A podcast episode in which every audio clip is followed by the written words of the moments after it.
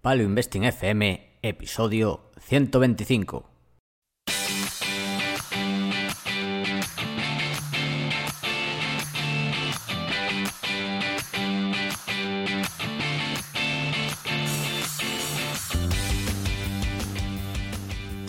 Hola, soy Paco Lodeiro.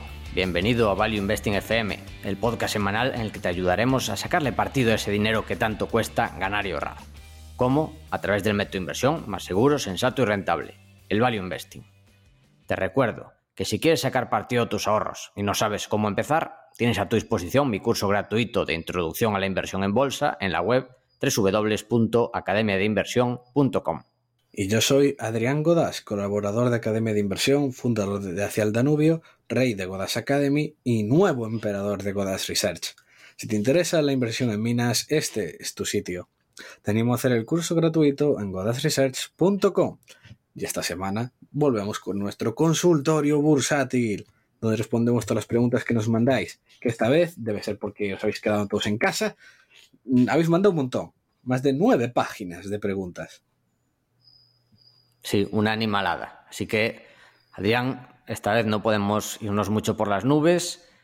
Así que vamos a hacer los warnings rápidamente. El primero, que quedan ocho días para el fin de las rebajas en Academia de Inversión, en la formación avanzada. Terminan el lunes día 8 de junio por la noche. Así que, si eres de las personas que deja las cosas para el último momento, este momento ya está llegando. Si lo estabas pensando, pues te quedan ocho días.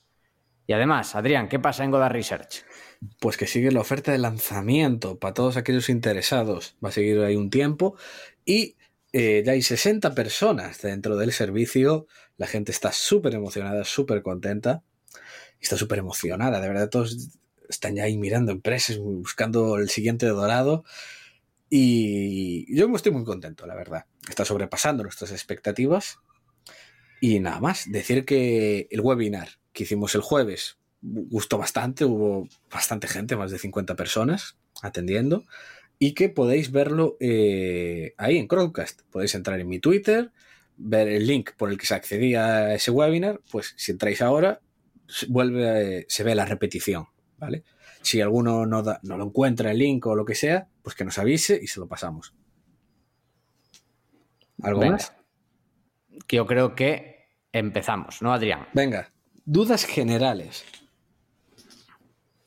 Venga, la primera es sobre el efecto de las divisas en cartera. Y pregunta, que bueno, estas variaciones en el cambio de divisa, bueno, lo pregunta Guillermo, que afectan la rentabilidad de la cartera. Si tienes, por ejemplo, empresas en otras divisas, por ejemplo, en Estados Unidos y tienes parte en dólares. Y la pregunta es, si nos protegemos frente a este efecto, ¿cómo y si podría explicar o podríamos explicar nuestra experiencia? Adrián, ¿tú qué haces? Eh, yo, aunque quisiera, no podría, porque suele ser, eh, ser un poco caro en general el tema de proteger la divisa. Y no me compensa demasiado, la verdad. Además, tengo casi todo en. Básicamente sí, dólares canadienses y dólares australianos, obviamente. Entonces, pues yo no cubro. Yo no cubro y no creo que lo haga. Y para mí, en general, el único sentido que tiene puede ser en empresas muy. eh, o sea, en algún par de divisas, pues que igual haya pasado algo que sea muy exagerado el movimiento. O sea, por ejemplo, tendría Sí. sentido cubrir una moneda, pues, yo qué sé, de mierda, tipo la lira turca. ¿Sí? Sí, sí, y además si tienes negocios muy expuestos solo a Turquía, porque si, por ejemplo, vamos a decir eso, en Estados Unidos, inviertes, por ejemplo, en Facebook. Tú inviertes en Facebook, tienes exposición al dólar, pero además, si cae el dólar, Facebook ingresa en todo el mundo. Entonces va a ingresar más dólares, porque cae el dólar, ingresa euros, ingresa libras esterlinas, ingresa, bueno, eh, de divisas de todo el mundo. Entonces, digamos que si estás expuesto a un país, pero ese país o esa empresa de ese país vende a todo el mundo, digamos que es una cobertura natural, entre comillas. ¿Qué- ¿Cuál sería la excepción? Pues si quieres invertir en una empresa, por ejemplo, lo que dice Adrián, una empresa turca que solo vende en Turquía. Entonces, quizás si buscas o no puedes aguantar la volatilidad tenga sentido. Yo en general no lo hago nunca, puede hacerse pero yo no lo hago porque tiene un coste y en general invierto en compañías más globales. ¿Qué ibas a comentar, Adrián? No, o que, porque me estaba acordando del caso de 2017, donde se apreció, si no, me, si no recuerdo mal, creo que fue que se apreció bastante el dólar, o sea, que estaba subiendo bastante, y en 2017 como que se dio toda la vuelta, se movió todo el dólar y el euro en dirección contraria, y la mayoría de fondos eh, hablaban de eso, de que se les fueron como más de 5 puntos igual por este tema del euro dólar. No, sé si te acuerdas, Paco. Sí, y hay que decir que esto es una arma de doble filo. O sea, te puede ir mal, es cierto, pero también te puede ir bien. Puede ser que el dólar te proteja. Claro, que es lo que suele. O el dólar o cualquier otra divisa. Claro. Sí. Eso es justo lo que pasa. De hecho, por ejemplo, una cosa que le sucedió a las mineras australianas fue que el dólar australiano lleva pues un tiempo comportándose bastante mal, unos años. Entonces, muchas mineras, claro, tienen los costes en dólares australianos, pero venden en dólares americanos porque es oro internacional. Entonces, solo por eso los márgenes se les ampliaron bastante y las minas australianas llevan años haciendo muchísimo dinero. Y eso pasa, por ejemplo, en muchos países de estos, que son industrias exportadoras, la minería, ¿no? Eh, siempre cuando tienen la moneda local, que, que va mal, pero venden en dólares, salen súper reforzados. Claro, y ellos les beneficia muchísimo. Bueno, pues pasamos a la siguiente, que es de David, que la pregunta es porque comentamos en el podcast que empresas de cable pueden protegerte contra la inflación y nos pregunta si podemos desarrollar un poco más la respuesta, que por qué protegen estas empresas de la inflación. Pues mira, David, es muy simple. Eso se puede ver, lo puedes ver si lees eh, Cable Cowboy, la historia de John Malone con, en TCI, en no, o sea, cuando estaba dirigiendo, cuando era el CEO de TCI antes del grupo Liberty, como por ejemplo pasaron las inflaciones todas hace, hace unas décadas.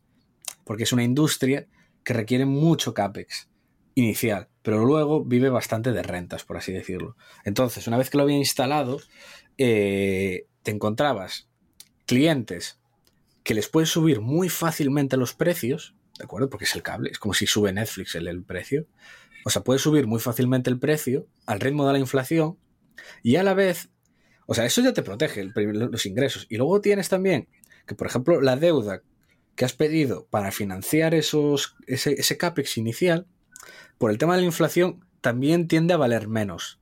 Porque de repente todos los ingresos, pues todos los precios suben y esa deuda no. Entonces es como si se si cayera el valor de esa deuda, que es algo que se benefició mucho estas empresas de cable eh, hace décadas. Y es, es algo que cuenta muy bien el libro de Cable Cowboy.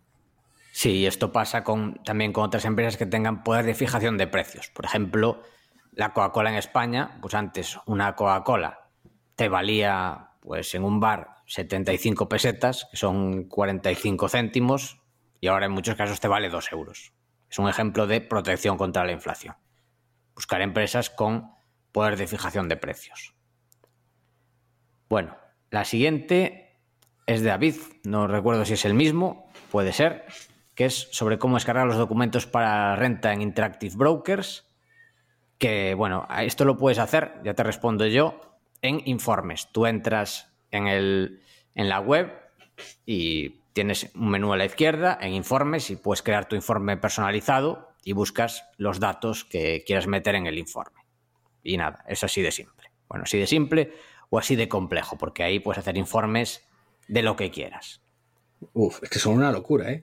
A mí me, cuando me enseñaste el año pasado, cuando te voy a hacer un informe de 2019, hostia, es tremendo, ¿eh? Pero bueno, ese es el informe solo de rentabilidad, sin contar temas ya detalles. Sí, sí, y, simplemente te lo desagrega de una manera que, me pareció espectacular. Y así que no me quiero imaginar esto del tema de los impuestos. La siguiente. Iván Muñoz nos pregunta sobre Magallanes. Nos dice, ¿qué pensáis de los fondos de Iván Martín? Yo tengo sus tres productos, el European, el Iberian y el Microcaps. Creo que es el mejor gestor español en la actualidad y no le dais mucha bola. Otra pregunta, ¿habéis pensado en entrevistarle? Bueno, nosotros encantados de entrevistarle. A mí, de hecho, me gustó, escuché unas últimas entrevistas de, de Iván Martín y me gustó bastante la autocrítica que hace, que eso en ocasiones a veces pues se echa en falta. Y bueno, a mí me parece, en general me gusta mucho, no, aunque no comparto su estilo de inversión, ninguno de los dos lo compartimos. A ver, Adrián, el estilo de Adrián no lo comparte casi nadie, pero bueno. Pero yo eso invierto de otra forma. Iván Martín es más, Iván Martín, perdón, es más deep value, aunque tiene un poco de todo. Por ejemplo, también invierte en Inditex. O sea, tampoco le cierra las puertas. Yo lo veo más abierto, aunque es más tirando deep value. Y a mí en general sí que me gusta mucho. Y nosotros encantados de tenerlo aquí, si se anima. Hmm. ¿Tú, Adrián, qué opinas? Sí, yo también, yo encantado. Además, de estos así grandes a mí me gusta bastante siempre tuvo un enfoque bastante distinto y, cuando la ha cagado, pues eso, no tiene problema en decirlo. Y el problema, claro, de estas empresas, de estos fondos, así como más grandes, es que tenemos un poco más difícil el acceso, ¿no? Pero vamos, si, si, si alguien de Magallanes nos escucha y Iván Martín se, se viene, nosotros encantados, obviamente. Además, a mí me gusta mucho que le ves a Iván Martín en las entrevistas y es un tío muy calmado. Y ese temperamento suele ayudar bastante en la gestión de fondos. Y la gestión de fondos de terceros, que cuando lo ves te relaja casi escucharle. A ver, pero es que yo creo que Iván Martín en eso se pasa, ¿eh? O sea, es tan, tan calmado que, te da casi sueño. O sea, de tan calmado que es.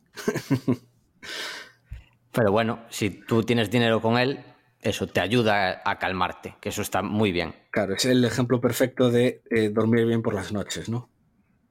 Exactamente. Te habla tan tranquilo que dices, oh, qué bien duermo. La siguiente, Lautaro Lacoste desde Argentina. ¿Por qué la liquidez o la Fed mueve el mercado?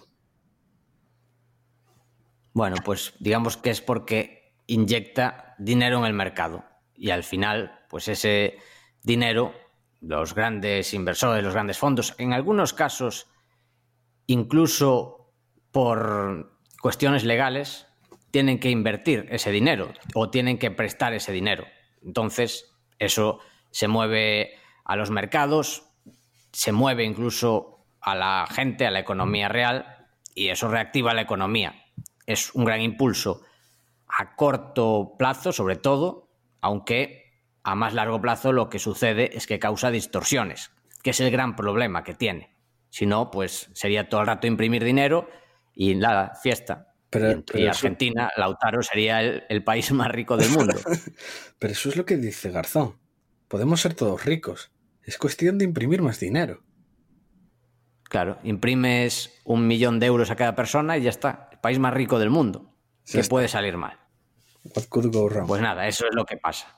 Claro, la Fed mueve el mercado imprimiendo, pero también lo puede mover para abajo. Cuando empieza a haber inflación, pues tiene que controlar, quitar dinero del mercado, porque si no esto se desenfrena y pasa lo que pasa eso, en Argentina, en Venezuela, etcétera. La siguiente, de Ancho, que nos pregunta eh, si hacemos nosotros mismos la declaración de la renta o la delegáis todo a una gestora, a una gestoría, vaya. Pues yo a una gestoría. ¿Y ¿Tú, Adrián? Yo igual. Además es que he de decir que todo este tema de papeleo lo odio, pero con todo mi ser con todo mi ser. O sea, esto todo, si se puede delegar, para adelante. O sea, no, no quiero saber nada. Álvaro de Toro Velázquez.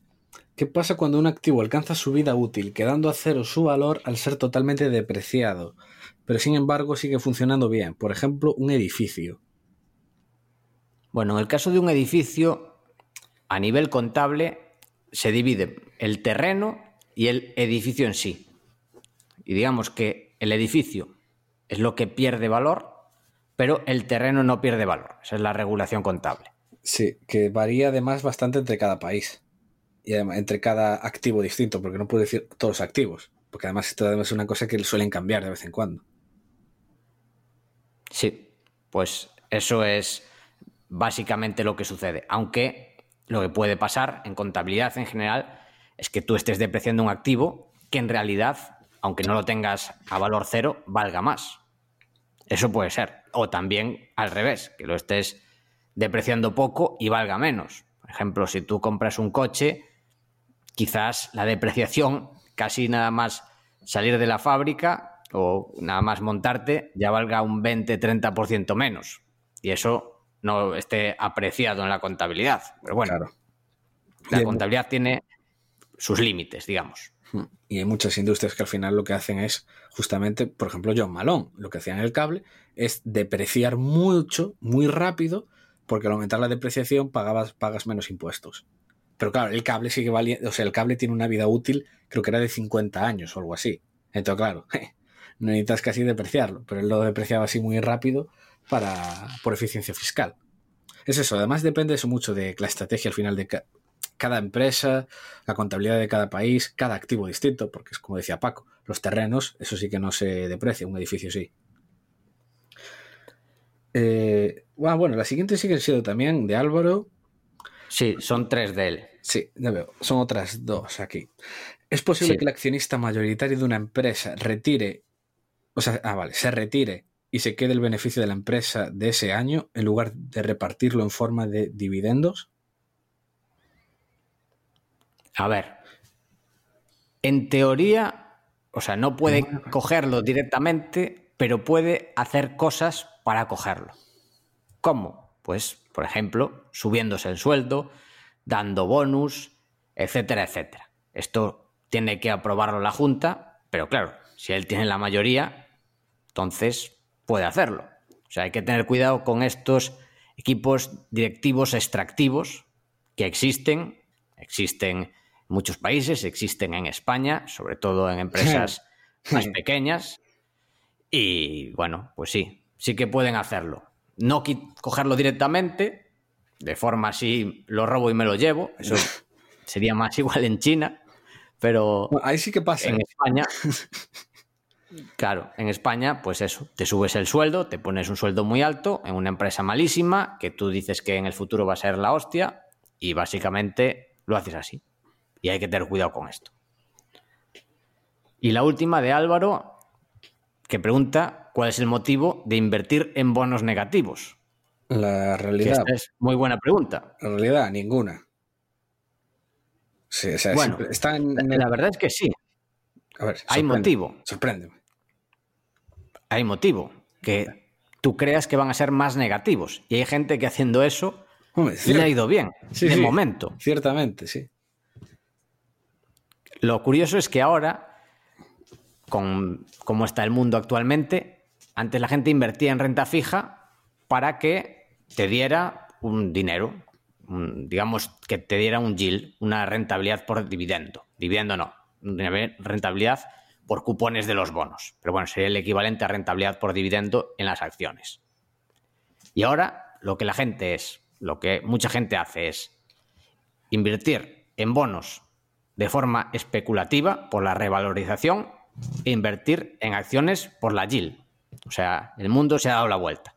Si antes las acciones eran lo especulativo y los bonos eran lo seguro, pues ahora, en general, en algunas empresas y en algunos bonos soberanos es justo al revés. Se invierte especulativamente en algo que sabes que si lo mantienes durante 30 años vas a perder dinero, seguro, pero se compra igualmente para a ver si los próximos meses, los próximos años, estos intereses negativos se vuelven más negativos.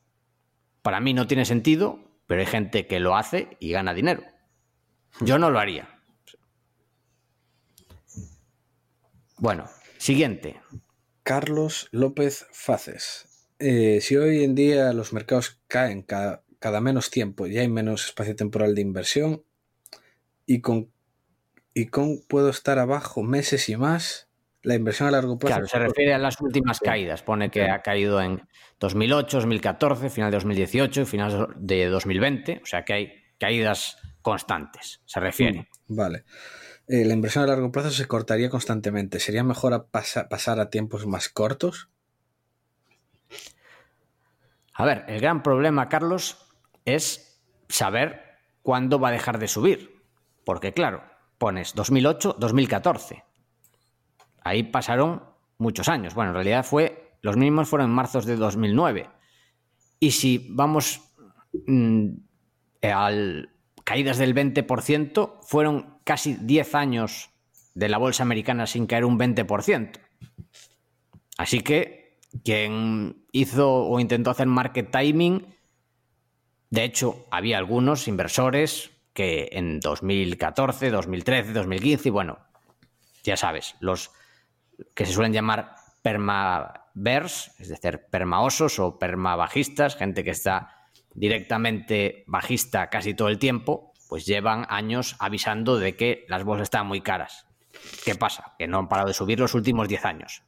Igual hay gente que lo lleva diciendo 8 años y se ha perdido pues rentabilidades altísimas. ¿Qué hago yo? Pues digo, ¿qué hacemos nosotros? Buscar oportunidades, no en las bolsas en general, sino en acciones en particular, que consideramos que de aquí a varios años pueden valer mucho más. Diversificando, porque siempre cada empresa puede tener problemas o podemos equivocarnos, pero es lo que hacemos. No sé si quieres añadir algo más, Adrián. No, nada más. La siguiente, Gabriel Vidal. Atentos a la pregunta. Si compro alguna materia prima, por ejemplo oro, en algún mercado de materias primas, ¿puedo ir a la empresa a la que lo he comprado y obtenerlo físicamente? Es decir, invertir en oro en un mercado cotizado te da derecho a ir a la empresa de oro, timbrar y decir quiero mi oro. No funciona así, Gabriel. No funciona así exactamente. Eh, tú si compras... O, sea, bueno, para empezar no tendría demasiado sentido, porque puedes comprar oro físico. O sea, puedes comprarte un lingote no sé, en Degusa. Te compras un oro, un si lo tienes ahí en lingote. No tienes por qué ir a ninguna empresa. Pero luego, si tú compras futuros, a la gente. Es, lo mismo que pasó con el tema del petróleo en, en Cushing. Eh, al final, los futuros son contratos de, de, de entregar. O sea, que tienes que entregar el oro.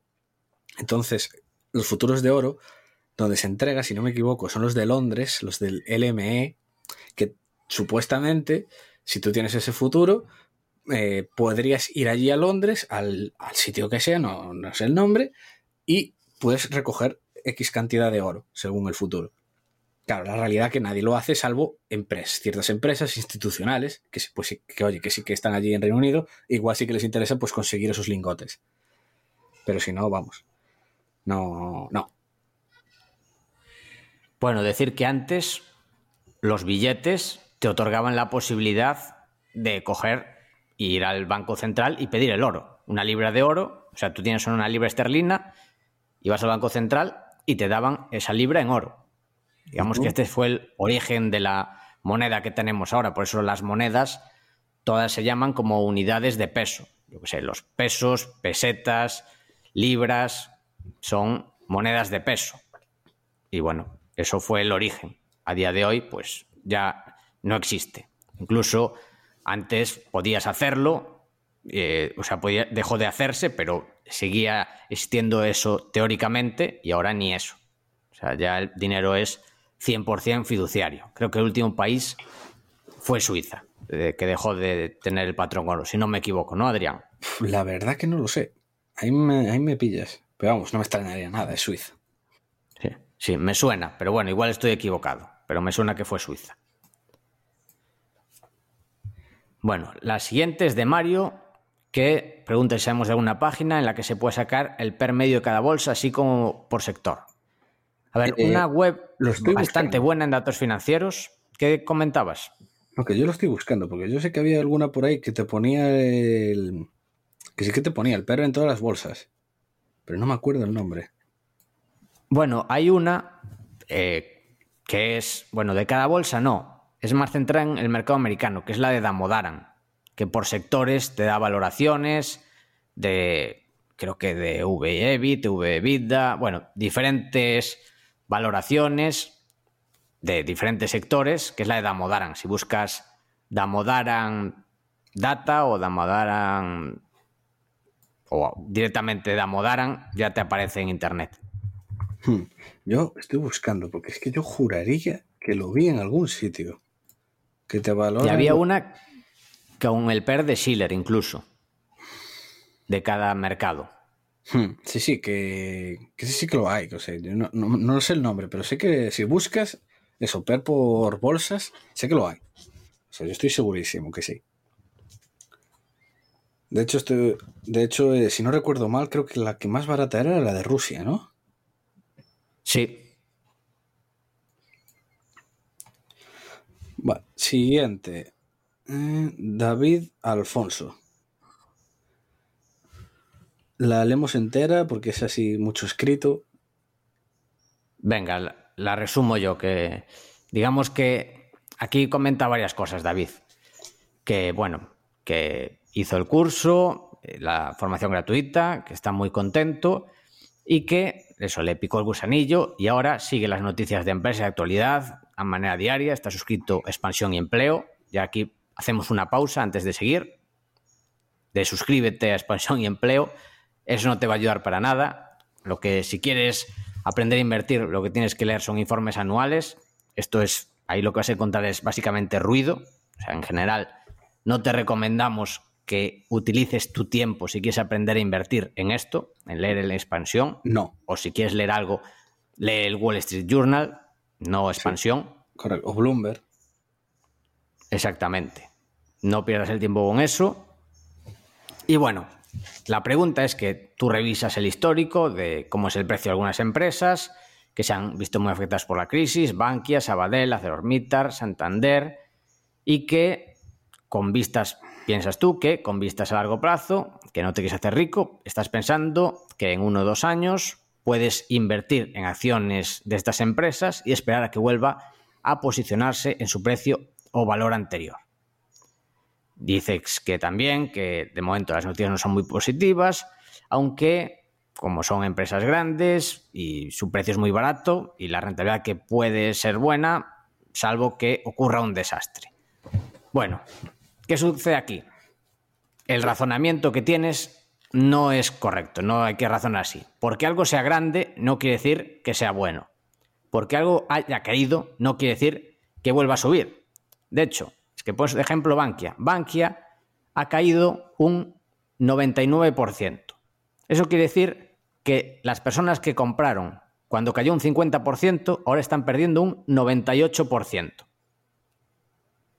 Sabadell, ArcelorMittal, Santander son empresas, sobre todo los bancos, que no han parado de caer y que hayan caído no quiere decir que no vayan a seguir cayendo. O sea, este razonamiento es erróneo, igual que pensar que por una empresa haya subido vaya a caer o porque haya subido va a seguir subiendo. O sea, el precio de una acción, y esto es muy, muy importante, es el precio pasado, el movimiento de precio pasado, no dice nada del precio futuro.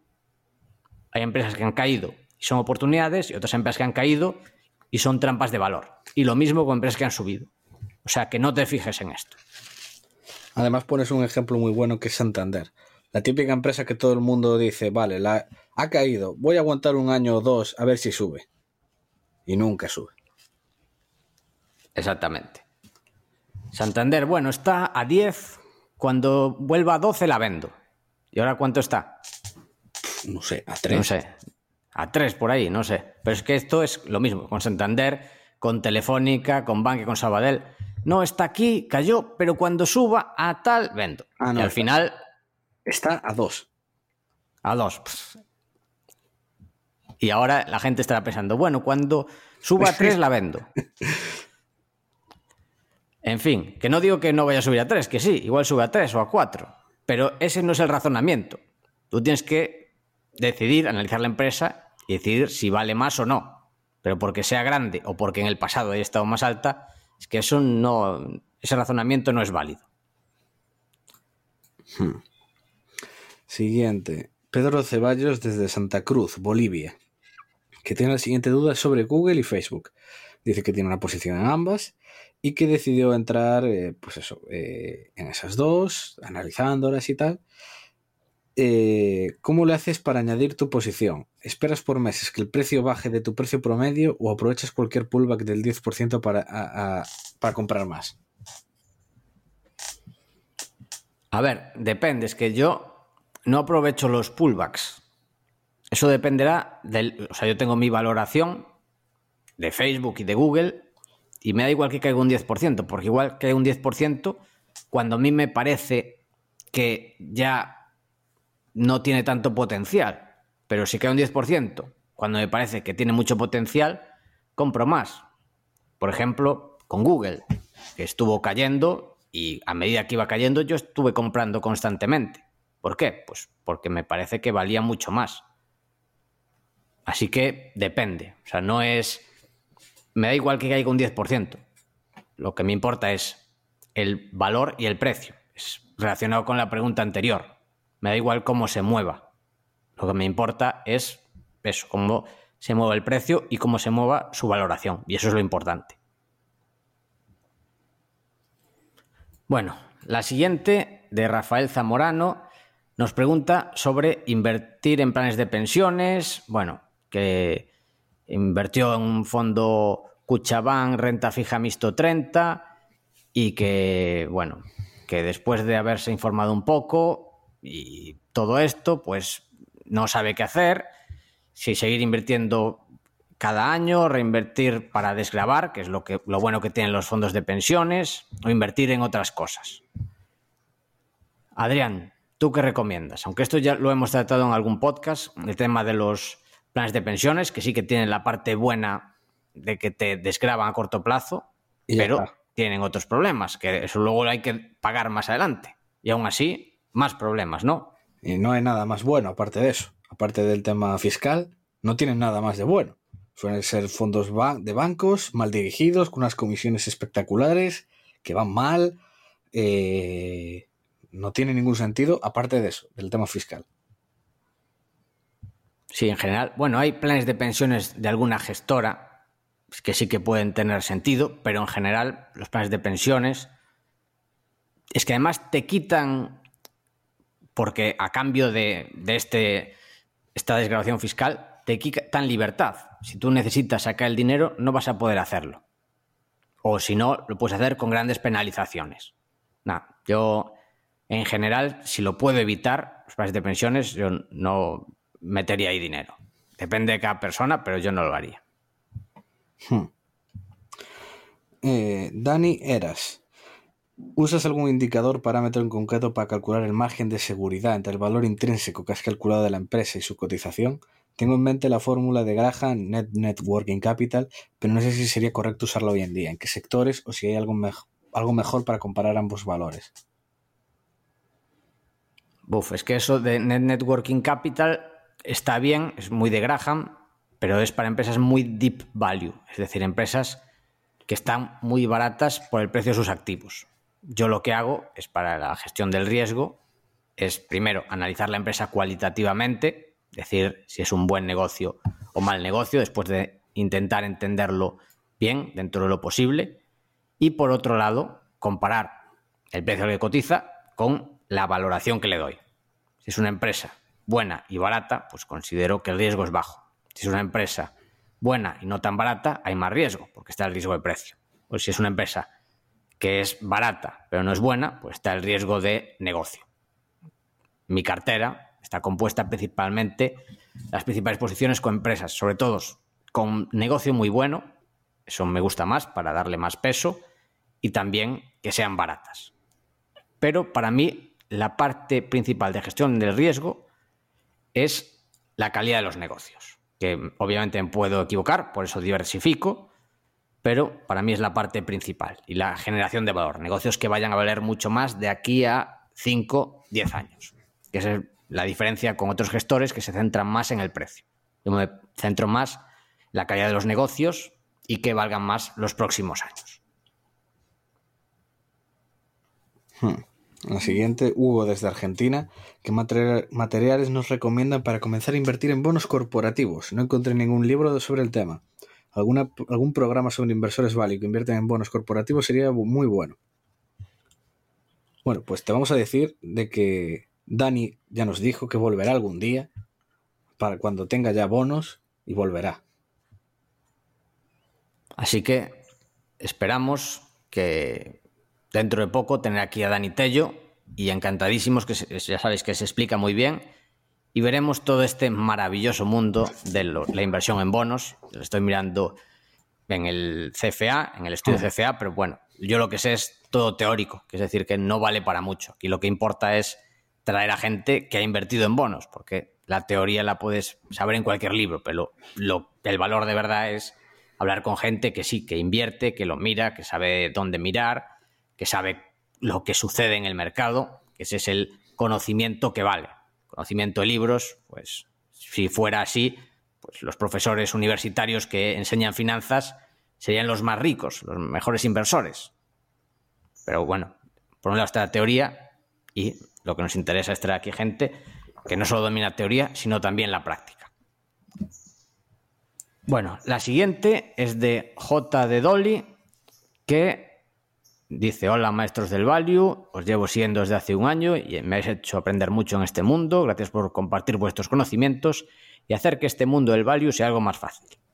Tengo una pregunta que llevo dando vueltas desde hace tiempo. Hace cosa de nueve meses comencé a invertir ahorros en el fondo True Value. Ya venía de invertir en un fondo con el banco y salí porque me di cuenta que no iba a ningún lado. Muy bien. El caso de que a raíz del podcast empecé a investigar y descubrí nuevos fondos, diversifiqué un poco y ahora tengo dos, True y Andrómeda. Muy bien. La pregunta es, ¿qué opináis de hacer una aportación mensual? O quizás sea mejor ir guardando y estar atento para cuando caiga, como ha ocurrido ahora, e invertir, por el contrario, cuando estén subiendo las valoraciones de forma acelerada o ir sacando una pequeña parte por si hay recesión. Es decir, cuando cae, invertir más y cuando sube, quitar una parte. Es decir, tener siempre un 20-30% de la reserva para momentos como el actual y meter más e ir retirando cuando va subiendo. Perdonarme por el testamento, jaja, y enhorabuena por el miembro de la familia Paco. Bueno, muchas gracias, J de Dolly. Y bueno, Adrián, ¿tú qué le dirías? Porque aquí depende mucho del temperamento de cada persona, ¿no? Hay gente que cuando cae, mmm, si no hace la aportación mensual, le cuesta más, ¿no? Sí, depende mucho de cada persona. A mí la idea esta de aportar mensualmente, a mí me parece que tiene mucho sentido, en general. Me parece que tiene mucho sentido. Sobre todo si eres una persona bastante emocional, porque así, en plan, te marcas. Si ya eres más emocional, pues mm, intentas igual timear más y no te sale tan bien. Claro, porque el problema es que dices, bueno, cuando caiga, pues meto más. Pero hay gente que sí, que es muy fácil decirlo, pero luego cuando empieza a caer todo y ves los telediarios, ves los periódicos diciendo que todo se va al garete, entonces te cuesta más meter ese extra. Que hay gente que no, pero por eso cada uno debe analizarse a sí mismo pero meter mes a mes está bien. Meter cuando cae más, si puedes, tiene sentido.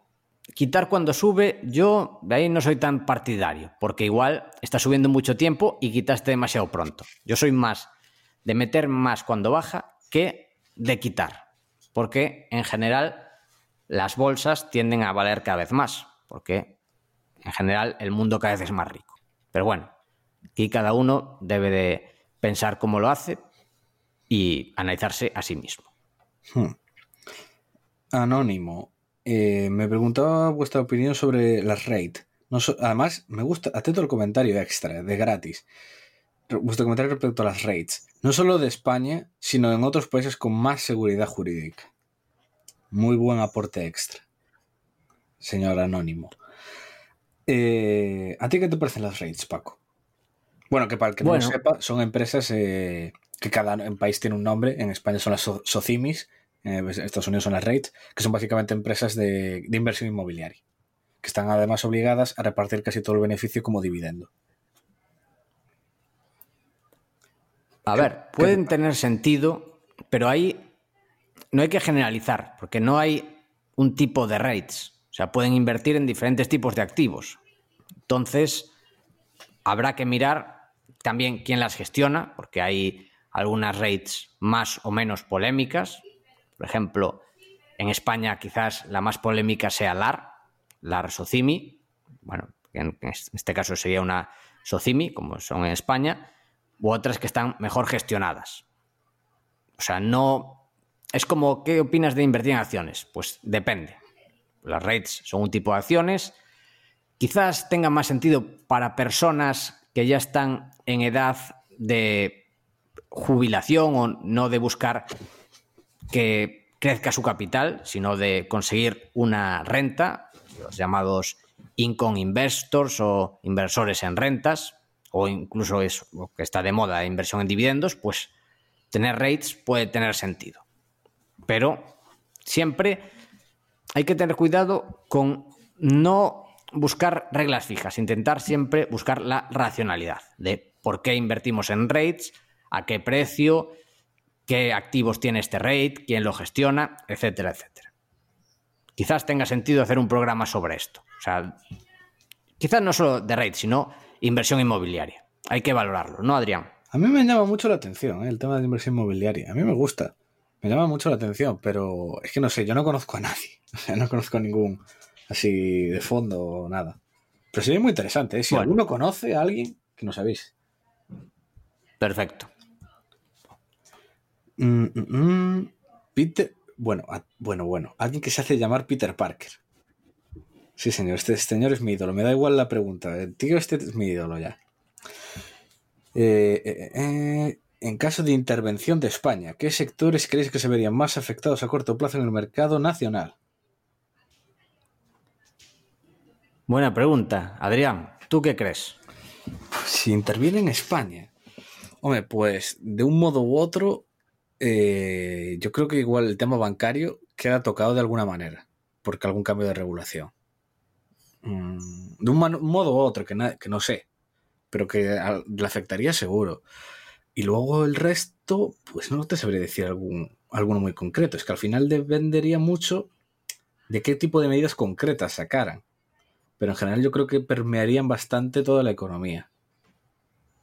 No sé tú qué piensas. A ver, yo creo que quien más está afectado es quien vive de paguitas, de chiringuitos de políticos. O sea, no digamos quien vive de asistencia porque lo necesita, pero en plan los típicos chiringuitos políticos que hay, que en España hay muchísimos, de toda índole y de toda ideología, pues son los que más van a sufrir. Hombre, claro, por eso, pero yo pienso cuando me dice sectores afectados, yo ya pienso en empresas de verdad. No, claro, pero chiringuitos. Claro, tú no inviertes. No cotizan, pero si cotizasen serían negociazos. Fueron los últimos años en España, o las últimas décadas, fueron el negocio del siglo. Eh, más. ¿eh? Bueno, nos pone aquí un anónimo si podemos explicar en qué consiste el short squeeze.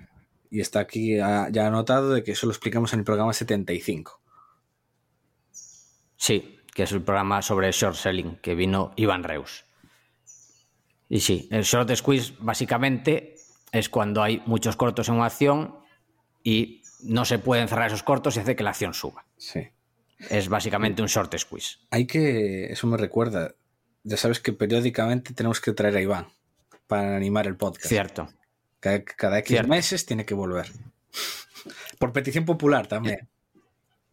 En las recomendaciones del programa 100, varias personas decían, queremos más Iván Reus. Así que Iván ya lo sabes.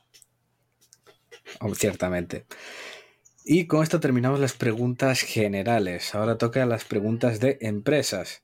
Que como siempre, eh, bueno, en este caso no. hay minas, o sea, porque hay, hay programas que ya lo sabéis, que el tema del consultorio de empresas ya es básicamente minas, pero hay aquí que veo, estoy viendo bastante, bastante cosa variada. Hay mucha mina, obviamente, A ver, bastante de todo. También porque cayó de todo. Entonces la gente se abrió otras oportunidades. Entonces creo yo que también en parte es por eso. Puede ser. La primera. Venga, empiezo yo. Bueno, venga. Sí, bueno, claro, mejor dividir, sí, minas y ya está, porque si no, nada más la mitad, mitad. Pues, pues la primera de Gustavo.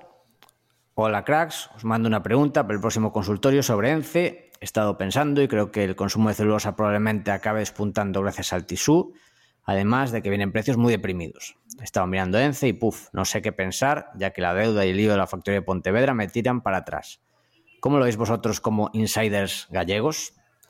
Bueno, aquí Gustavo te llevamos al programa, no he apuntado el número, pero es el programa donde entrevistamos a José Ruiz de Alda, que hablamos sobre ENCE.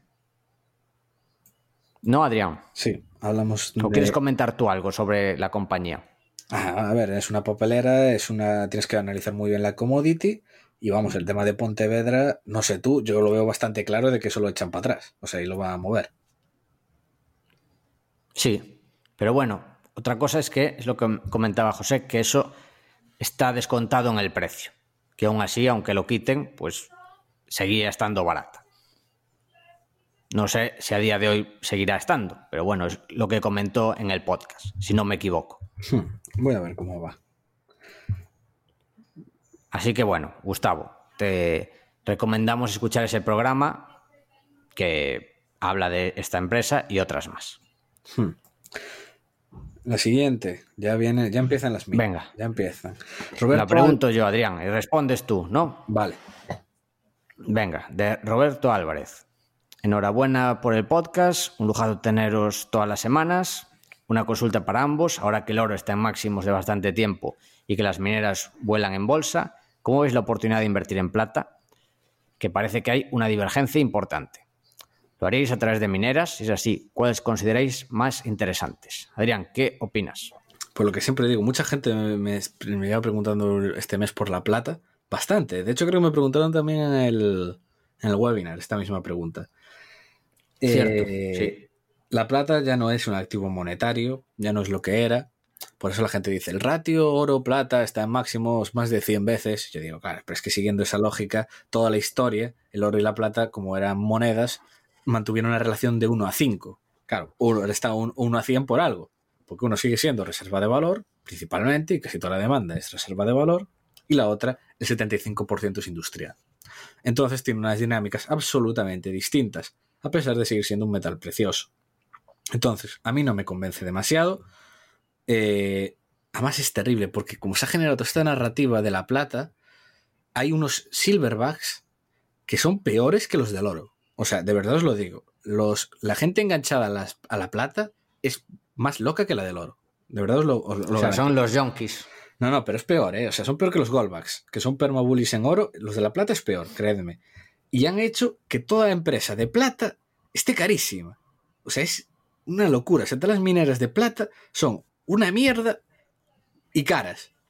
Y claro, entonces cuando aparece ya una buena, como fue Silvercrest, que fue uno de los mejores proyectos de mineros del mundo, que es sobre todo plata y algo de oro, claro, esa ya te la mandaron unas valoraciones loquísimas. Y de hecho es una acción que se ha hecho igual un 5000% en un par de años.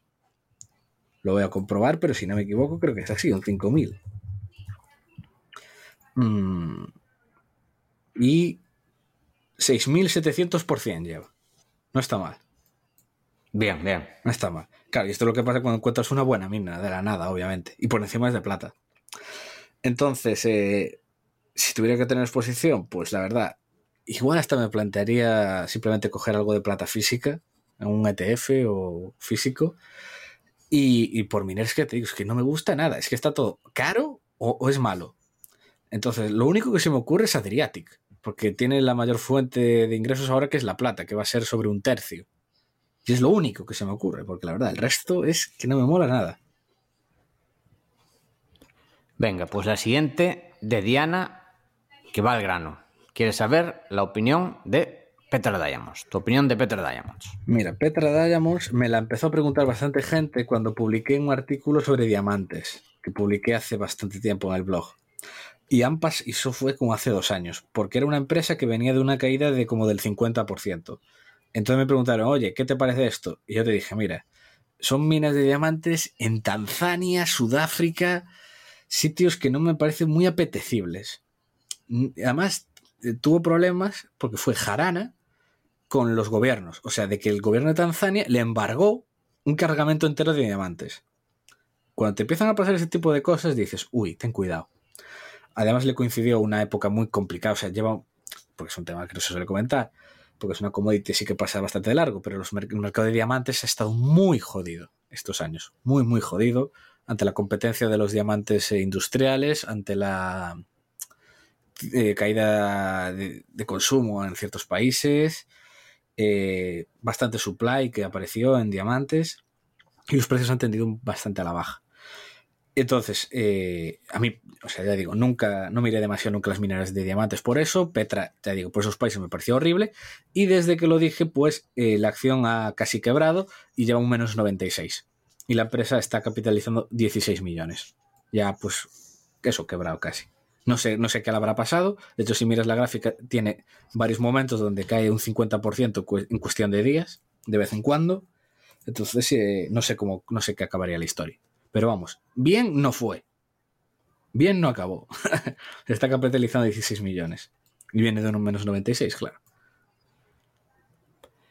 Venga, pues la siguiente es de Miguel Ángel Jiménez, de Granada. No será el golfista. ¿El golfista no era Miguel Ángel Jiménez también? Ni idea, yo que no tengo ni idea. Es que no sé de golf. da igual. Bueno, pues la siguiente es de Miguel Ángel Jiménez de Granada y es sobre Apple y Berkshire. Pone los ratios de valoración de Enterprise Value EBIT, Price Free Cash Flow, Enterprise Value Free Cash Flow y los compara. Y dice que el ratio de Enterprise Value EBIT de Berkshire, digamos que eh, destaca un poco diferente, que le parece un poco alto, que se sale un poco del mapa, que a qué se debe, en qué ratio debemos fijarnos y que supone que la respuesta es depende, pero que le gustaría que comentáramos algún tipo de empresas que cuadra un múltiplo y otro no, y cuál os es fijar. Vale. En Berkshire hay que tener cuidado con los ratios tradicionales porque es una empresa que la mayor parte del negocio es un negocio asegurador, entonces es complicado valorarla de, este, de esta modo. Apple sí que tiene sentido. Apple, bueno, pues es un negocio más o menos estándar que podemos valorar por Enterprise Value Free Cash Flow, pero otras que son más financieras, pues hay que valorarlos por otros ratios. Quizás por el price book value pueda tener sentido en estos casos. No sé, Adrián, ¿qué, opinas para este tipo de empresas? Fijarse más también en el return on equity. Mm, también el problema de Berkshire es que distorsionaron un poco la contabilidad con el por tener que valorar, ves que los beneficios suben y bajan muchísimo cada mes porque oscilan con el precio de las cotizadas, que lo que dicen tanto Buffett como Manger es que eso no tiene sentido, entonces distorsiona un poco también la valoración. No sé qué ibas a decir, Adrián. No, de que al final para las financieras siempre lo que se dice que lo mejor es el price book value. En general, tanto para bancos, aseguradoras, que suele ser eh, un, book value en función del ROE que se obtiene en cada negocio. Y que en función de ese merece un price book value múltiplo distinto y que eso es lo mejor para valorar en general. Bueno, la siguiente de Lucas Bellido sobre Berkshire, que comenta que la situación actual y tras las dudas vertidas sobre Buffett y Berkshire con la venta de aerolíneas y los bancos, que cómo vemos invertir en Berkshire en este momento, mejor esperar a que empiece a hacer algún movimiento, que es que se producirá un lavado de cara a Berkshire tras movimientos recientes como la compra de Apple o Amazon, bueno, muy, buena pregunta. Aquí lo que ha sucedido es que la Reserva Federal se adelantó a Buffett. Es decir, ¿qué estaba esperando Buffett? A que hubiera problemas para las empresas para financiarse y que le llamasen a él, que es el que tiene 100.000 millones en caja. ¿Qué pasó? Llegó a la Reserva Federal y dijo, dinero para todos, aquí no quiebra nadie. Bueno, quiebran las peores que ya no tienen solución, tipo Hertz, pero digamos que se adelantó mucho para que la economía tirase para adelante, incluso llegando a mandar dinero a la gente en sus casas. O sea, el helicóptero money, dinero de helicóptero, como diría Ben Bernanke, en estado puro. Entonces, pues digamos que se quedó un poco descolgada. ¿Qué puede pasar aquí? ¿Qué vemos que puede tener Berser? que es que si puede haber una segunda ola, una segunda gran recaída, puede ser de las empresas que estén mejor posicionadas, porque tiene más cash que nunca y está preparada para cuando haya alguna oferta. Si no, pues habrá perdido esta oportunidad. Adrián, no sé qué opinas. Pues la verdad, eh, a mí no me convence demasiado Berkshire. O sea, ha llegado, es una empresa que ha llegado a un tamaño eh, que dices tú, ¿ahora qué hace? que claro, estaba acumulando el caja para esperar un momento como ese, la Fed se le adelantó y no hay. Eh, además, a mí me parece que es un negocio que tiene muchas patas muy interesantes, como por ejemplo el negocio de los ferrocarriles, pero que podrían estar mucho más, mejor dirigidos y que podrían sacar bastante más rentabilidad. Entonces, a mí me parece una empresa pues que yo no compraría ahora, pero sí, cuando ya no esté el abuelo, igual si dividen la empresa en varios cachos y la pasan a dirigir mm, de distinta manera cada, no como los miners, cada sector, pues igual habría, podría aflorar bastante valor ahí. Es mi opinión, vaya. Bueno, los ferrocarriles no sé, pero por ejemplo, los seguros están muy bien gestionados. Ah, sí, los seguros sí. Está también, Versa Energy también está muy bien gestionada. O sea, depende. La verdad es que de ferrocarriles ni idea, pero yo por lo que he leído, tanto la parte de energía como de seguros están muy bien gestionadas. Aquí yo creo que el problema ha sido eso, la falta de, porque fue demasiado prudente quizás, o quizás vaya a callar muchas bocas y haya hecho perfecto y luego cuando todo caiga y haya una segunda recaída vaya a ser el que tenga el dinero y sea una jugada maestra, ya veremos. Lo que sabemos es que por lo menos ha sido una jugada prudente, ya veremos qué pasa. Y cómo ahora el mercado, que ya está todo bien, castiga la prudencia. Y pues hay empresas las que más riesgo tenían, pues que muchas de ellas están subiendo muchísimo. ¿Por qué? Pues porque al final vuelve a entrar casi en el mercado y parece que aquí no ha pasado nada. Si al final vuelve a pasar, pues quizás Berser esté entre las empresas mejor posicionadas. Bueno, la siguiente, Adrián, a ver si conoces alguna. Vamos a hacer las preguntas de las tres empresas. Bueno, conocerlas conocemos, pero lo que no sé es la opinión, que es una pregunta de Imanol. Nos da primero la enhorabuena por el podcast, que se lo recomendó un amigo hace unos meses y que ya es fiel oyente. Así que, Imanol, un saludo, un abrazo a ti y a tu amigo que nos anda recomendando por ahí. Las tres empresas que pregunta, bueno, son de Siemens, Siemens Healthineers, no sé si lo estoy eh, pronunciando bien, Siemens Energy, Sage y Dassault Aviation. Adrián, ¿tienes opinión de alguna de ellas? Porque yo la verdad es que no, tengo. No. Ni idea de nada, salvo un poquillo de Dassault, que es de, la industria aeronáutica francesa, que de hecho conocimos a un ingeniero que trabajaba en ella, si te acuerdas. Sí, sí. Y, esta sí que tiene muy buena fama, todos dicen que es muy buena empresa y que tiene patentes muy buenas. Y de hecho conozco a alguna persona en plan de, de quality que la lleva. Y que es, todos dicen que es muy, muy buena. Nunca la llegué a mirar en profundidad ni nada, pero tiene muy buena fama y que tiene al parecer muy buenas patentes.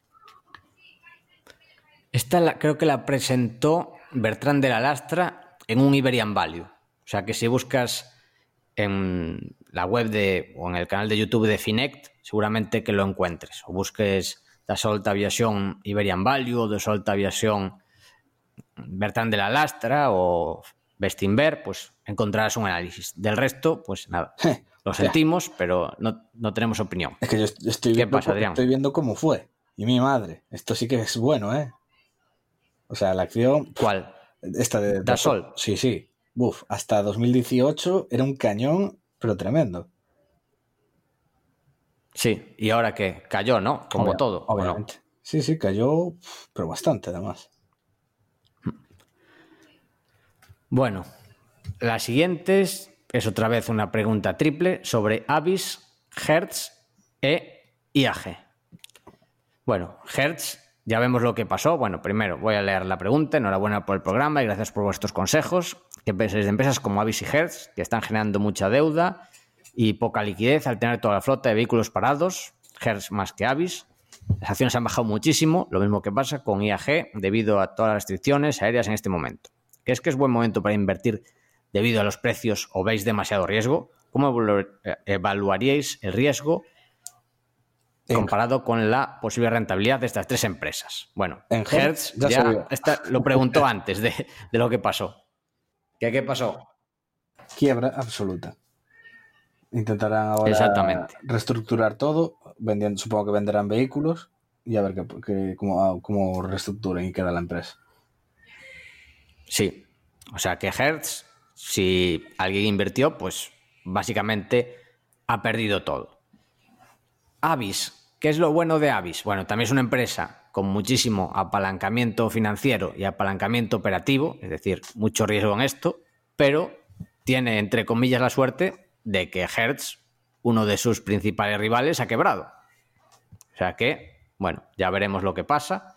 pero eso es, entre comillas, una suerte, pero sigue siendo una empresa de muy alto riesgo. E IAG, que es la que tiene British Airways e Iberia, pues yo, a ver, ha caído mucho, han caído otras aerolíneas, pero ya hemos hablado del sector de las aerolíneas en uno de nuestros podcasts, le hemos dedicado un podcast íntegro a él. Es un sector malísimo y yo dentro de un sector malísimo no cogería una de las peores empresas, que es IAG. O sea, es una empresa, lo que hemos dicho, mucho apalancamiento financiero, mucho apalancamiento operativo y además es una empresa sin dueño, bastante mal gestionada. No sé, yo, si quieres entrar en aerolíneas porque hay oportunidad, busca aerolíneas buenas. Yo no entraría en esa. O sea, yo buscaría quizás más algo tipo Ryanair, Southwest, pero es que IAG, no sé. ¿Qué hmm. opinas, Adrián? ¿Cuántas acciones tienes de IAG? Eh, ninguna jamás. Correcto. Jamás, jamás. Es que además, imagínate, vas, conoces a Oliri y le dices que tienes acciones de IAG. Te coge el zapato y te empieza a dar con él. Porque dice, tú, pero tú bueno. no mereces ni mi tiempo. Bueno, pues la siguiente, esta fue una pregunta de Juan Carlos Cando, y la siguiente es de Juan Carlos Carrera Ruiz, de, que pregunta sobre Anheuser Busch InBev, que para la que no conozcáis, bueno, es una empresa, la mayor cervecera del mundo, tiene pues la cerveza Budweiser, Bud Light, Corona, en España Coronita, bueno, un montón de ellas, Stella Artois, bueno, muchísimas, Quilmes, la Argentina, en fin. Y nada, dice que lleva una caída acumulada desde máximos del 56%. Adrián, ¿tienes opinión sobre esta? No. Bueno, yo la miré y es una empresa que sí, muy buen negocio, pero muy, muy endeudado. Y no me parece tan extraordinariamente barato. Que sí que puede valer más, pero prefiero negocios menos endeudados, que no estén tan saturados los negocios. No, o sea, no, no me llama la atención en general. Bueno, dos para ti, Adrián. Una de un anónimo y otra de Lidia de Segovia. El anónimo pregunta, son las dos sobre Adriatic Metals, si hay alguna fecha estimada de presentación del PFS de Adriatic Metals. Septiembre. Saludos mis gallegos del Value. Y Lidia pregunta si podemos comentar la adquisición que ha hecho Adriatic y cómo afecta a la tesis de inversión. Pues ya digo, eh, se espera ahora para septiembre el PFS. Y la adquisición que ha hecho, pues al principio me pareció bastante, me, me daba bastante igual. Y cada vez que la miro me parece mejor. Cada vez que la pienso. Porque además eh, la compraron en mínimos, porque fue una Tetian, fue una empresa que cayó bastante porque llevaba. Porque como que le cogió disgusto el mercado, porque básicamente se pasaron más de un año sin hacer absolutamente nada, solo consiguiendo las licencias. Y cuando iban a perforar, era muy pequeña, no tenía casi caja, entonces aprovecharon para oparla muy, muy, muy, muy barata y diluyendo pues un 6%. Y a cambio se han quedado dos proyectos en Serbia que tienen una pintaza tremenda. O sea, pero absolutamente tremenda. Y de hecho va a empezar la semana que viene, va a empezar a explorar los nuevos activos. Venga, pues la siguiente es de Roberto Álvarez y son dos preguntas de Novagol. Quería saber si tenemos opinión sobre Novagol al precio actual. Pone que ha escuchado un audio de Amiral en la que habla muy bien de ella, como una empresa con activo excepcional y con unos accionistas muy reconocidos. Y la segunda es sobre qué recursos recomendáis para formarse específicamente para analizar inversiones en minas. Me refiero a podcasts, blogs, libros, cuenta de Twitter, etc. Bueno, la segunda es muy fácil la respuesta, que es el curso gratuito de Goda Research, que una de las cosas que hablas es sobre esto, ¿no? Es sobre recursos de inversión en minas. Sí, sí, hay un vídeo que es solo eso. Son solo recursos, libros, eh, blogs y cuentas. O sea, es literalmente eso que me pides está en uno de los, uno de los vídeos del curso gratuito.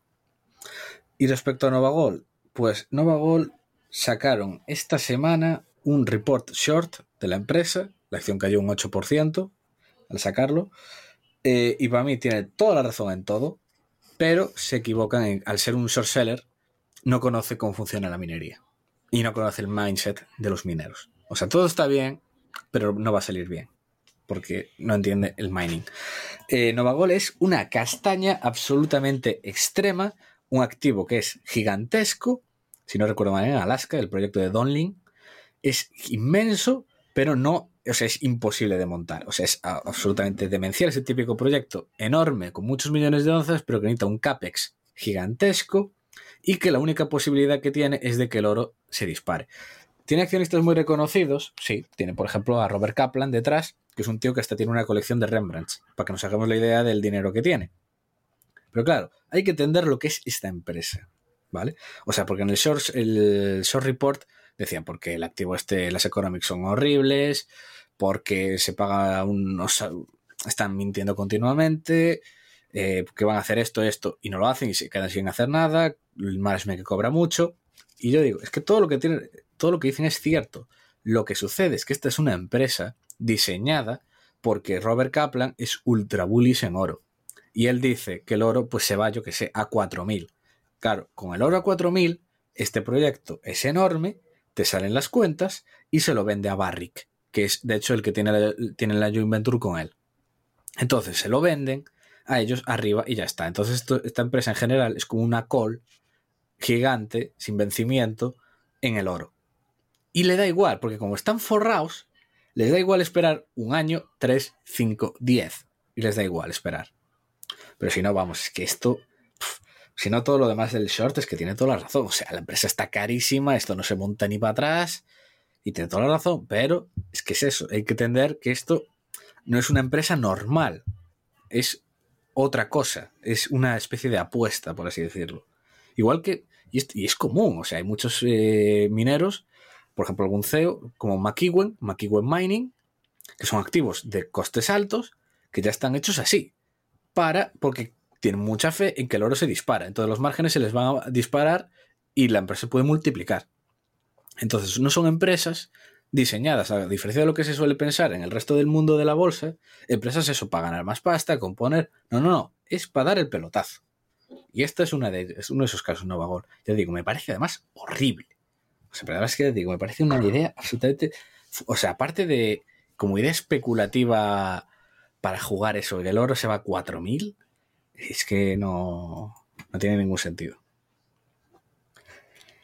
Dicho lo cual, terminamos ya con dos, las dos últimas preguntas. Una de Kike Muyor, que nos pregunta sobre Amazon, que dice que Amazon tiene un PER 90, que cómo lo vemos para entrar. Y si vemos algún supuesto en el que pueda bajar. Vale, aquí el problema de Amazon es estimar sus márgenes futuros, porque el problema de Amazon de todos los últimos años, desde que, bueno, salió a bolsa casi, es que siempre va a parecer cara. ¿Por qué? Porque la compañía reinvierte mucho para vender cada vez más y aumentar sus ventajas competitivas. Entonces siempre va a parecer cara. ¿Por qué yo no he invertido en Amazon? Porque me cuesta estimar sus márgenes futuros. Y no pasa nada, o sea, tú puedes descartar empresas y que vayan muy bien y, bueno, pues ser errores por omisión y no pasa nada. Yo por eso no invertí en Amazon, por ejemplo, hay casos mucho más claros. De hecho, estuve revisando mi cartera de hace varios años y la que tenía de segunda posición después de Constellation, Constellation la sigo teniendo ahí, era Apple. Que Apple hace en 2016 es que estaba ultra barata, cuando cotizaba a 90, 100 euros. Era mi segunda posición en cartera. Son acciones, en el caso de Apple, que las ves y dices, bueno, esto es ABC, o sea, esto es barato, no hay que darle mil vueltas. Amazon, hay que, para invertir en Amazon, hay que tener, digamos, más arte en eso de estimar los beneficios futuros de la compañía. Y eso es lo que me cuesta. Yo por eso no he invertido en Amazon, no soy accionista, pero bueno, no quiere decir que eso esté caro, sino que a día de hoy ingresa mucho, crece mucho, pero los márgenes los está, bueno, está esperando para exprimir este mode, estas ventajas competitivas. Ahora se centra en crecer y crear estas ventajas, que me parece muy razonable y bueno, vemos lo que ha pasado. No invierto porque me cuesta ver estos márgenes, pero el negocio es una animalada. Y yo cada vez compro más en Amazon Y la gente en general también, y lo está haciendo fenomenal Jeff Bezos. Por eso es la persona más rica del mundo. ¿Qué ves, Adrián? ¿Tú qué ves de Amazon? Pues eso, lo mismo, la verdad. Y además eh, hay que tener en cuenta que tiene negocios, porque la gente ve mucho el retail, pero por ejemplo la parte de AVS, de la nube, es eh, increíble lo que puede salir de ahí. Sí, lo comentamos en el anterior programa con Quique, que él, bueno, se posiciona en la nube a través de Microsoft, pero Amazon pues, es una animalada. Es una empresa que no para de innovar. O sea, lo que gana lo hace en innovar en cosas como en Amazon Web Service. O sea, pasó de ser una web de retail, de venta al por menor de libros, después de venta por menor de más cosas, a hacer servicios en la nube, que tiene poco que ver, pero generaron muchísimo valor con eso. O sea, para sacarse el sombrero con lo que hace Amazon. Increíble. Sí, sí. Y la última, de Ralph Sparrow, sobre Facebook. Eh, eh, eh, ah, pues que quiere nuestra opinión sobre Facebook, ya que parece ser que hay ciertas rencillas y envidias entre la matriz e Instagram, precisamente a consecuencia del éxito de esta. Es posible que Zuckerberg trate de cortarle las alas por una cuestión de ego entre las direcciones. Es posible que el incremento de uso y gastos no vaya acompañado de los beneficios en la misma medida. Bueno, o sea, lo de cortarle las alas a Instagram por cuestión de ego en las direcciones, ha Zuckerberg no, lo contrario, de hecho. Es que además no tiene sentido. O sea, si tú es tu empresa, que la has comprado tú, tú ni se te ocurre cortarle las alas a lo que te está dando más crecimiento, más engagement, más dinero. O sea, no tiene sentido. Y no te olvides que ha pasado lo contrario. De hecho, los fundadores de Instagram eh, querían dirigir la plataforma de otra forma, eh, como exprimiéndola menos, y Zuckerberg le dijo, ah, no os gusta, os jodéis. Y los tíos se fueron. Y Zuckerberg le puso ahí a, sacar todo el jugo a Insta. De hecho, es todo lo, claro, contrario. su empresa. Si, si no te gusta, te jodes. es que es todo lo contrario. De hecho, es una cosa que dice mucha gente que ha trabajado en Facebook que es lo contrario. Es que le, le ¿cómo decirlo? Lo exprime más esas aplicaciones de lo que quieren los fundadores. Y, los, muchos de los fundadores luego se van. Entonces es lo contrario a lo que dices tú. Que bueno, también lo hace con calma, porque por ejemplo, WhatsApp, que también es de Facebook, todavía no ha exprimido nada, pero obviamente está pensando formas de hacerlo. Obviamente, a ver, es su empresa, ha pagado tanto, bueno, por Instagram no pagó mucho, que pagó mil millones, pero por WhatsApp pagó muchísimo más creo que fueron 20.000 o 25.000 millones, si no me equivoco. Y obviamente no lo hizo por amor al arte, quiere rentabilizar ese dinero y está buscando formas de hacerlo. O sea, de cortar las alas, mm, yo creo que no tiene sentido. Y la segunda pregunta es si es posible que el incremento de uso y gastos no vaya acompañado de los beneficios en la misma medida. Puede ser cuando las empresas, por ejemplo, lo que pasó en el mes de marzo, marzo, abril, lo que hicieron muchas empresas, que tuvieron que cerrar, tenían las puertas cerradas, fue recortar todos los gastos y lo que hicieron es en Facebook, pues es muy fácil, tú coges y dices, dejar de invertir, bumba. Y ya al día siguiente dejan de salir tus anuncios y dejas de gastar porque te juegas la vida, te juegas sobrevivir, que sobreviva tu empresa. ¿Qué pasó? Que sí que cayó los, o sea, aumentó el uso, cayó el coste, ¿qué hizo? Que otras empresas aumentaran mucho su gasto publicitario, las que sí que podían invertir. ¿Por qué? Pues porque el coste de, por lead, el coste por clic, el coste por visión, era mucho menor. Entonces, su rentabilidad era mucho mayor gracias a eso. Así que, en general, sí que le puede afectar, pero digamos que eso se suele regular bastante bien en Facebook. Quizás en Google sea un poco más difícil porque en Facebook se compite por los ojos de la gente, por la atención de la gente, más generalista, mientras que en Google, quitando YouTube, que sí que es más similar a Facebook, en Google se compite por palabras clave. Y si, por ejemplo, la gente buscaba mucho, no sé, tema de viajes y eso cae un 50%, y las agencias de viajes o las todo lo relacionado con el turismo puede pagar menos, ahí sí que va a sufrir más. Facebook, pues se regula porque unos anunciantes bajan, pero otros, que sí que su negocio puede seguir siendo rentable, aumentan el gasto publicitario.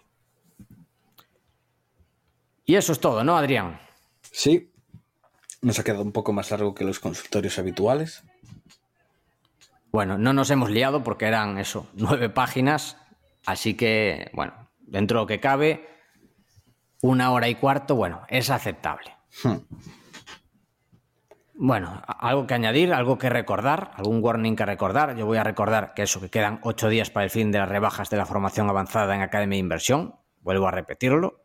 Así que si lo estás pensando, te animo a valorarlo. Y Adrián, ¿algo que recordar de Godard Research? Sí, sigue la oferta de lanzamiento y si estáis interesados podéis empezar con el curso gratuito. Y no Sí, curso gratuito 100% recomendable. ¿Algo que añadir? No cintuado. Pues esto ha sido todo esta semana que viene. Esperamos que te haya gustado el programa y queremos darte las gracias por estar ahí. También te decíamos mucho que nos dieras tus cinco estrellas en Apple Podcast, tu me gusta en iBox, tu like en YouTube, que des al corazoncito en Spotify, ya que ayudarás a que este podcast siga existiendo y siga creciendo. Desde aquí, Paco y yo nos despedimos. Que el valor te acompañe.